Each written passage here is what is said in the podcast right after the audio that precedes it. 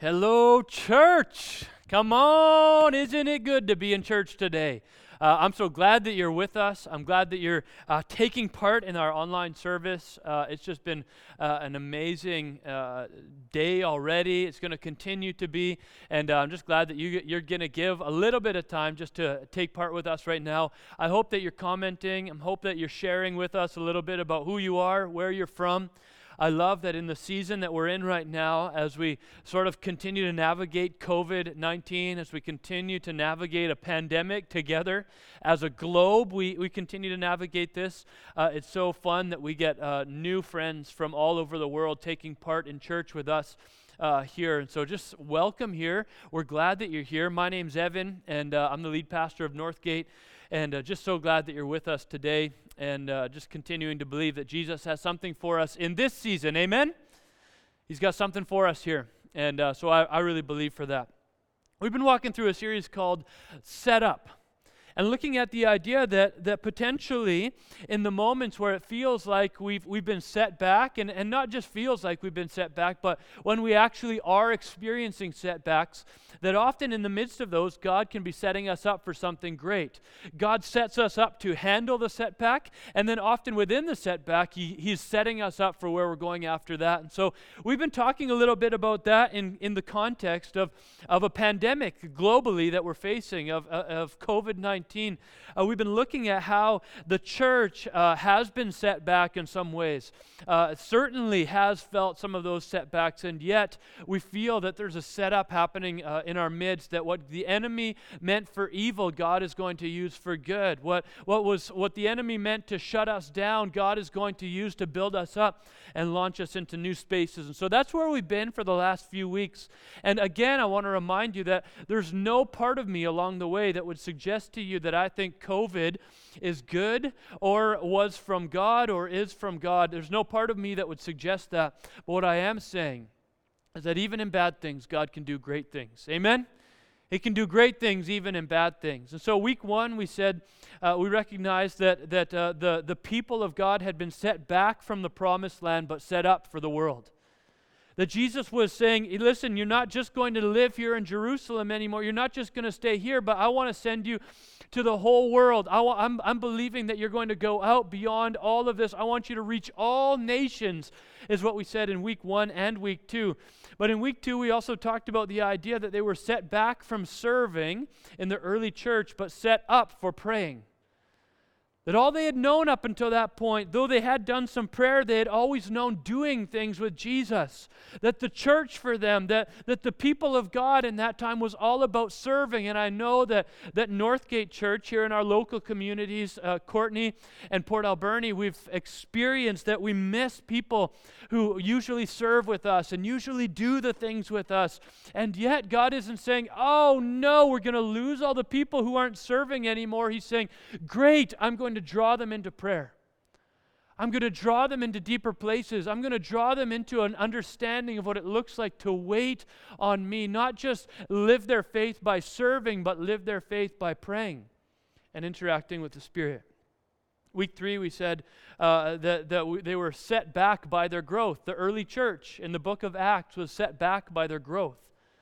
That their growth had caused them to get to a place where they weren't able to care for people like they had up to that point that now there was, there were, they were actually missing some people with their food hampers and their soup kitchens and things. They were missing some people, and, and they were trying to figure out how to deal with that. They were set back because of their growth, but they were set up for organization and a new structure where leaders could be developed. So last week we said that, that all of a sudden there were these new seven leaders who were actually put in charge of the soup kitchen. put in charge of making sure everyone in the church was cared for, that everyone was looked after, that no one went hungry. And that's where we ended off last week. This week I want to talk about uh, we, we are set back from gathering and we're set up for scattering.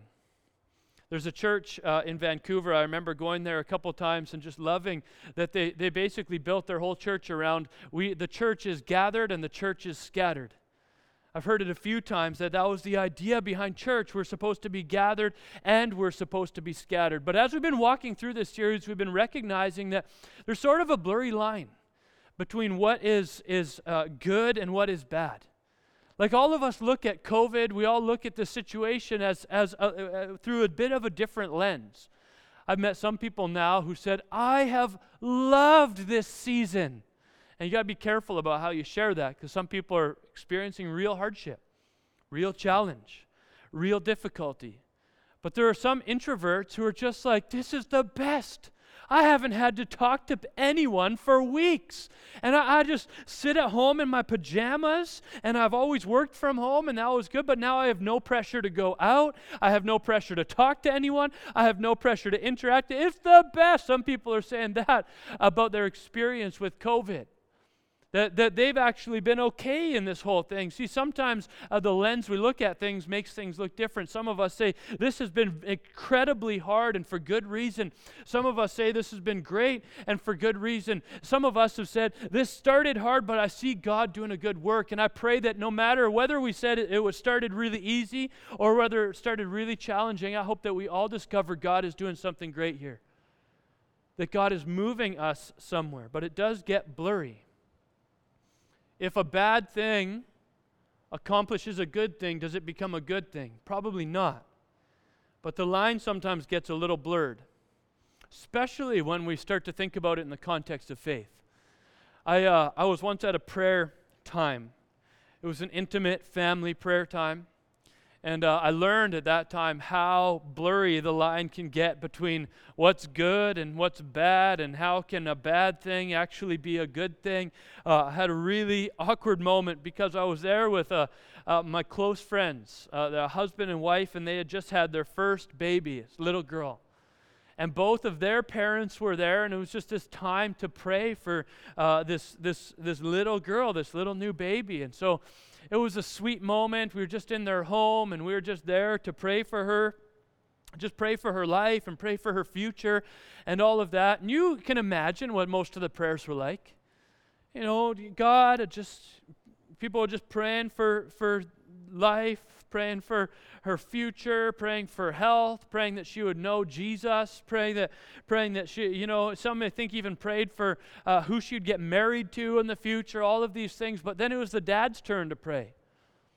And the dad says, God, I pray that she would be a martyr for you.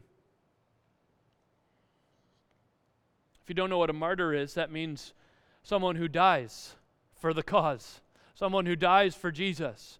So we're all sitting there in this circle. All these people are pr- praying really nice prayers. Probably some lullabies or something are playing in the background. And then the dad shows up and says, Well, here we go. He puts on his faith boots and he's going to pray a powerful prayer and impress us all say, I pray that she be martyred for you. And I'm like, And I'm the next person to pray. And I'm like, Oh, I think I, I, I, I think I heard what he just said. I have no idea what to say because my prayer, I'm ready to pray like, Lord, would you bless her with health? Would you give her a long life? Wait, you just prayed that she die for the faith. Like, where do I go now with this? Like, how do I answer that? What do I do in this thing? And I finished praying, and I'm like, uh, like, have no idea, Jesus. Thank you for caring parents or at least parent. Uh, and, and, and, and God, uh, bless this child. Amen. And the mother in law walks out, walks out of the room. And she, I can't believe you'd pray for your own daughter that she'd be martyred. And he's like, that's a great sign of faith and that's a blessing. And there's all that, like, and they're, they're like battling between this. He saw this thing that the world would see as bad, that his mother in law saw as bad, that most would see as bad. And he said, this is a good thing.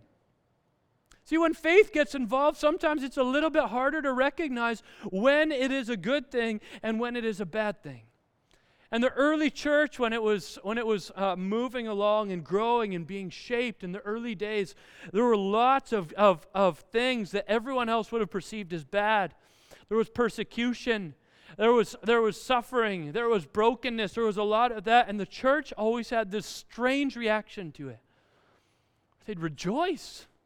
They'd sing and they'd be thankful for all that happened. Like, what are you guys doing?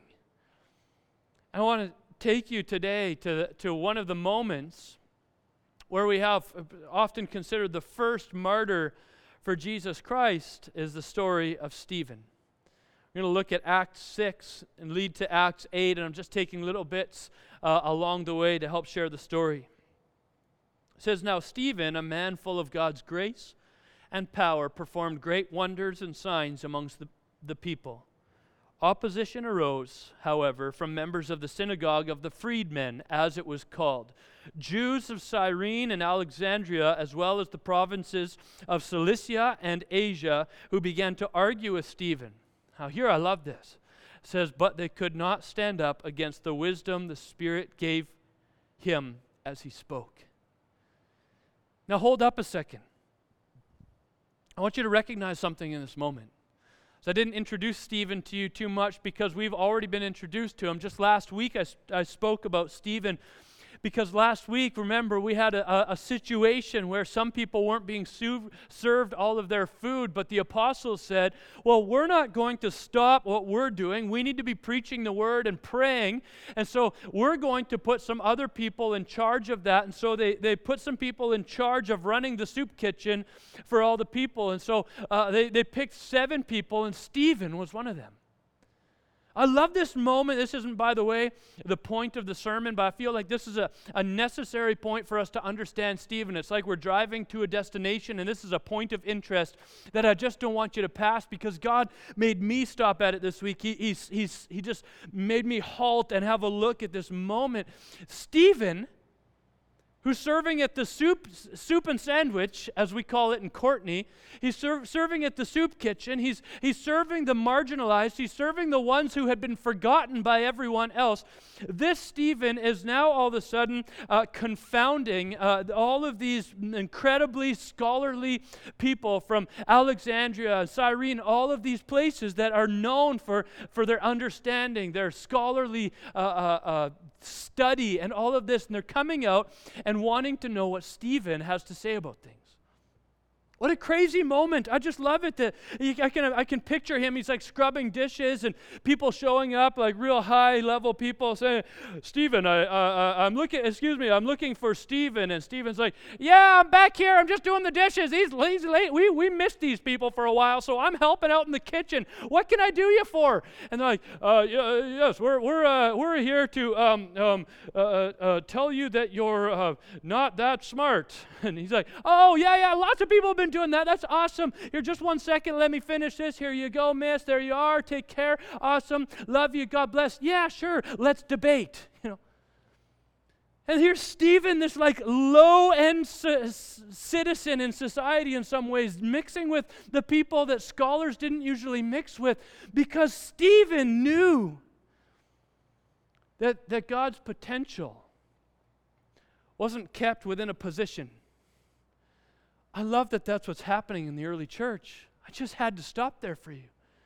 I want you to recognize that Stephen, this guy who last week uh, uh, was, was, was put down in, in the lowest level of leadership just to take care of the people that no one else wanted to take care of, is now in one chapter, the very next chunk of scripture, being elevated to this place where people are traveling from all over the land to come and try to talk to this guy because he's so wise. See, when God starts to move in the church,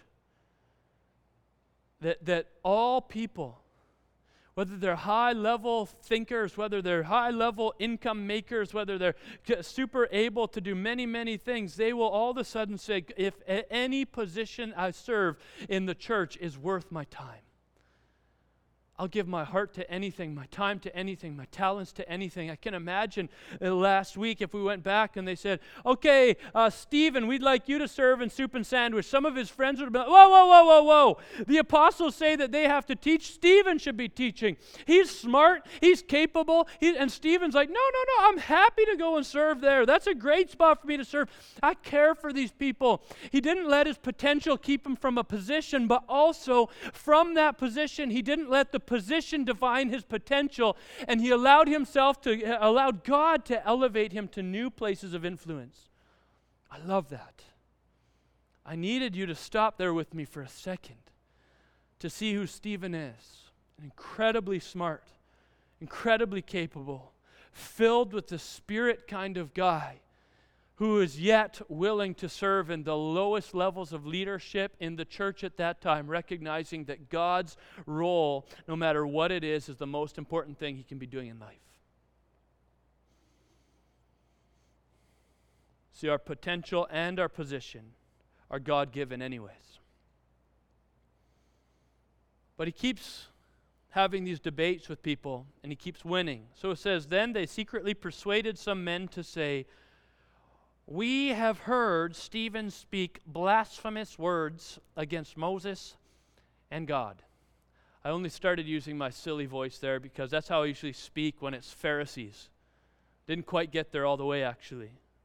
But they come out, they, they're, they're like, okay, Stephen, we're going to have a debate with you. Ah, you win again. Okay, Stephen, we're going to tell you all the areas that you're wrong. Ah, you win again. If there's newspaper headings at the time, it's like Soup Kitchen guy keeps beating the smartest in Alexandria. Soup Kitchen guy keeps beating the smartest in Cyrene.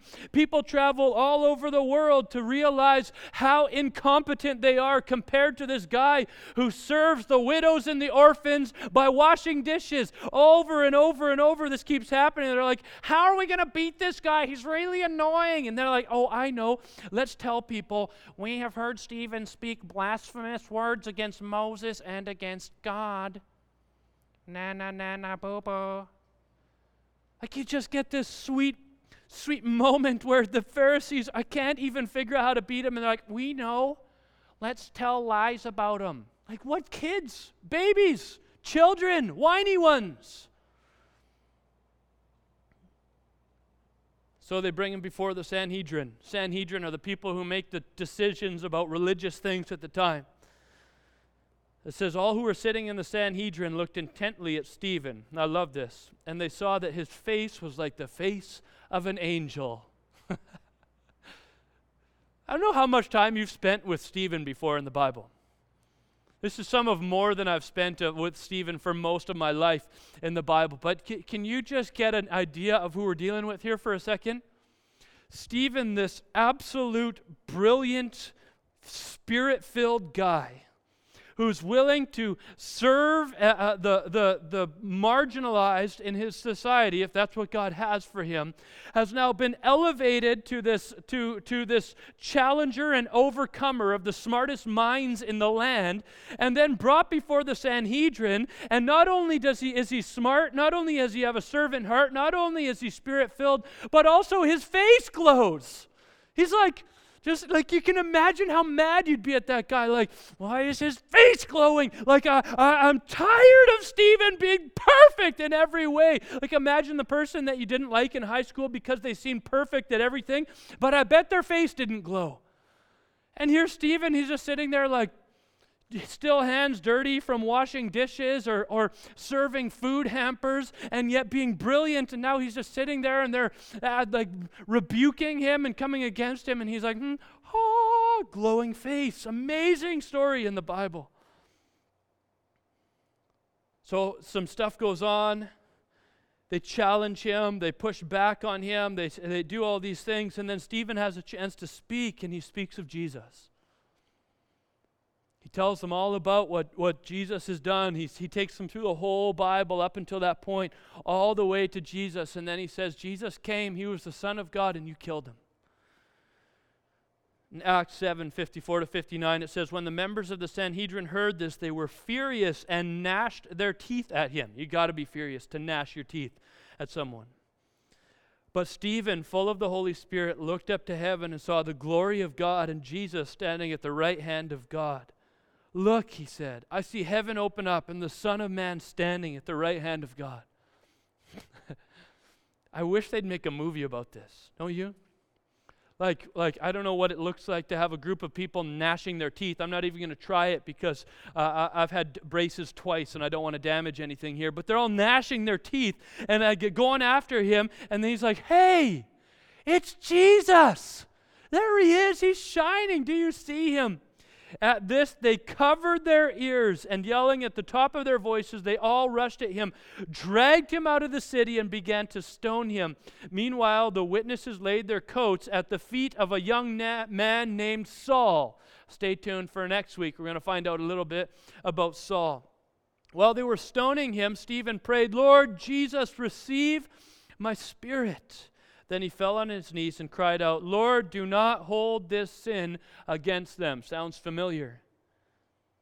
If you've seen any stories about Jesus dying on the cross. Then, when he had said this, he fell asleep.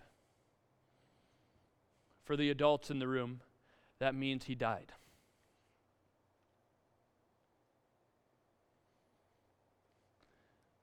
Moving on to Act 8, it says, On that day a great persecution broke out against the church in Jerusalem, and all except the apostles were scattered throughout Judea and Samaria. Hold up a second. Let's go back two weeks. Jesus shows up to his disciples, says, Guys, all you have to do is wait. Wait for what? The Holy Spirit, the gift. What's that? You'll know when you get it. When will we get it? In a little while. And what will we do with it? You'll leave here. Where will we go? Well, you'll go from Jerusalem to Judea to Samaria to the ends of the earth. Now, here a few chapters later, they're still in Jerusalem. They're still sharing in Jerusalem. They're still talking with the same people in Jerusalem. And not only are they in Jerusalem, but because of Stephen, people from Alexandria and Cyrene and all over Judea are actually coming to them, but they're still there. Now they're persecuted so heavily that it says that they're scattered to where? Judea and Samaria. I want you to recognize that Jesus is accomplishing the mission that he gave to them, not because of their obedience, but because of the persecution that came after them that all of a sudden they're persecuted so heavily that they're like, we can't even stay in Jerusalem, our home. And they leave to the next place, which is Judea and all the way as far as Samaria. It says, Godly men buried Stephen and mourned deeply for him. But Saul, again, we'll hear a little bit more about him next week. Saul began to destroy the church. Now, hold up a second. Maybe you can replace that name for a second COVID. And COVID began to destroy the church. The pandemic began to destroy the church. In that time, people were scattered. People weren't able to gather the same way that they had gathered. People weren't able to sit in the same seats they used to sit in. People weren't able to get the same coffee they used to get. People weren't able to see the same families they used to see in person because COVID started to destroy the church. And Saul and COVID were going from house to house, dragged off both men and women and put them in prison. Those who had been scattered, here we go preached the word wherever they went. Philip went down to a city in Samaria and proclaimed the Messiah there. You should probably keep reading sometime on your own after that moment in Scripture. But isn't it amazing that Jesus said, I want you to go to Jerusalem, Judea, Samaria, to the ends of the earth? And, and here they are being persecuted, and it's at that point that the setback of persecution launched them into the setup of scattering all over uh, uh, the area, not just Jerusalem, but Judea, not just Judea, but Samaria. And in fact, they're being persecuted by the guy who's going to take it to the ends of the earth. Now, that is cool. See, they, they mourned the idea of leaving Jerusalem. They mourned the idea of leaving what was normal to them, of what they had experienced, of what they knew. They knew that there was work to be done in that space, and so they couldn't imagine leaving that space. And then persecution came. And when persecution came and they martyred Stephen, they killed Stephen, he became a martyr of the faith. It was at that point persecution lit up even more, and it was at that point that the church started to grow like it never had before and never could again. It just all of a sudden blitzed into areas that had never gone in previous times. Judea, Samaria, ends of the world. Why? Was it because of great vision? No, it was because of great persecution. See, God takes broken things and challenging things and overwhelming things and, and, and things that feel like major setbacks, and He turns them into setups for us. For His glory and for His church to move and accomplish new and mighty things. See, often we think, man, the gathering, I missed the gathering of the church. I do too. And though I, I know the news is starting to tell us that, you know, we're entering these new phases and, and, and things are starting to loosen up around some things, I got to tell you, it's going to be a while before we're going to be back together gathering in our local communities. But today, because the gathering was stopped, we put an extra effort into our online presence an extra effort into investing into uh, our live stream. Not that we weren't doing it before, but not to this extent where we're all dreaming for it now. We're all pushing for it right now. Right now, when you're watching this, you are, you are among all the pastors of this church and staff of this church who are with you right now, commenting along. That never happened before. It's happening now, not because of our great vision, but because all of a sudden this pandemic shut down the gathering and the setback of the gathering being put, pulled away from us, released us to scatter online and all over the world. Right now, if you're watching this and you're from anywhere outside of Courtenay or Port Alberni, would you just tell us where you're from? Because we want to be reminded of the great things God is setting us up for, not just the great setbacks that have come in this time. As we went from a physical gathering to online, they went from the gathering to the scattering. And when they scattered, they started speaking the message, they started sharing because they recognized wherever they were, there was purpose there. And what about you? Where have you been scattered to in this time? You know, so, sometimes our faith, you recognize that your entire faith was all about getting to church on Sunday. As long once we gather, it'll be all good. I'll feel good, and I'll, I'll do the I'll do the, all the stuff that I need to do there. You know, uh, we have this old school mentality of like, well, I'll go there and I'll confess and I'll pray and then I'll be purified, whew, and I'll carry on with my life of sin or whatever it might be. But but we we just put all of our eggs in the gathering basket, and now here we've been scattered. And some of us have pushed pause on our mission, put pause, pushed pause on our faith, and said, I guess I'll wait until we gather again before I start to live out my faith, before I start to share my faith, before I start to see salvations, before I start to see anyone know the hope that is in Jesus Christ. But I got to tell you that now is an incredible opportunity. Right now, you're probably in your neighborhood more than you've ever been. So, like, well, I can't really go that many other places. Right now, you're, you're probably connecting with your family more than you used to. Right now, there's probably spaces within society that you're, that you're spending more time than you used to spend time in. God has scattered you to different places right now. If it wasn't God scattering you, maybe it's a pandemic that scattered you. God sure wants to use this time. Are you willing to be used? Imagine all of a sudden being somewhere in Samaria. Philip is in Samaria. Well, I'm used to Jerusalem. Not only am I used to Jerusalem, I'm used to all my friends. Not only am I used to all my friends, I'm used to all the places I used to go. I'm in a new city. I'm with new people. I'm away from everything that I know. And not to mention, every city that they went to, people didn't really know about who Jesus was they'd show up and, and, and be like, Can you believe all that's just gone on over here in, in Jerusalem? Have you heard about everything? And most people would be like, mm, Not really. Oh, you, you haven't heard about Jesus? Oh, I did hear about Jesus. Little, yeah, sort of this, this little thing.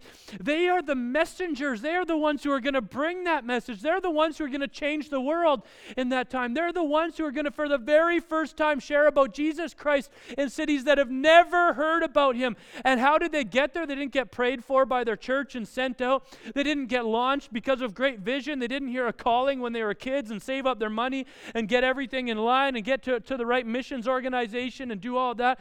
They got blasted out because of persecution, landed in a foreign land, and said, I guess God must want to move here. Are you willing to believe that God maybe wants to move exactly where you are right now? And that He's not waiting to get back to the gathering so that His Spirit might touch His people. God didn't need the gathering. Do we like it? Yes. Is it amazing for our faith? Yes. Do we want it back? A hundred percent. But is that the only place God's Spirit moves? Not even close. If you feel like you've been scattered from everything that's normal and usual and regular and comfortable for you, here's what I want you to ask God, can you move here? God, do you have purpose here? God, do you have a plan for me here? God, have you just moved me to the place that you wanted me to get that I was unwilling to go to? Have you just used a bad thing to accomplish the good thing that I would have never done without the bad thing? Because if so, move here. I want to pray for you. Some of you today, you're, you're part of that scattering. Maybe you're some of the ones in Samaria, you're some of the ones in Judea, not actually, but you're some of the ones who are, are just receiving the message of Jesus for the first time because you didn't really know you wanted that or needed that, but all of a sudden it's everywhere online and you're finding churches are showing up in your feed on Facebook or wherever you're at and you're, you're discovering maybe there's something to this. I want you to t- I want you to know something. God was okay with the church being scattered for your sake. God was okay with his people being uncomfortable for your sake. He wants you to know that he loves you, he cares for you, and he's reaching out to you and inviting you into relationship with him. And if you want that, God is available to you. Jesus Christ died for you and loves you. All you have to do today is say, Yes, I want you too, Jesus. I want to follow you too, Jesus. And he'll meet you right where you're at. And and for the other group of people, some of you are the ones who are, are, have decided that the discomfort you're feeling must mean God is not here. Today, maybe it's an opportunity for you to invite God to reveal Himself right where you are at in the scattering of this crazy scenario that we're living in. So, whether you're here for the first time recognizing that you have been hit, because God has allowed the church to be scattered and you want to start a relationship with Jesus. Or if you're sitting in your living room today and you're saying, uh, God, I want to recognize you here and now in the midst of this scattering. Today you can receive what God has for you through His Holy Spirit right where you're at. If you can in your room, if you can raise your hands like this to receive something good about us physically saying, God, I want to I want to position myself to receive from you. If your kids are running around, lots of noise going on, that's okay. Just open up your heart. Lord, thank you. Thank you that you meet us now, here, in this space. Thank you, Jesus, for this incredible guy named Stephen who, who was wise, smart, capable, and then willing to serve in the most marginalized areas of leadership within the church at the time, and then all the way to the point of, of being martyred and, and everything changing for the church. Lord, thank you for what happened, but Lord, more than that, we thank you for what came from that. Thank you, Jesus, that you used persecution to scatter the church and allow your message to be shared in all the places that you wanted it to be shared, anyways. Thank you, God, that you can use COVID to do the same thing.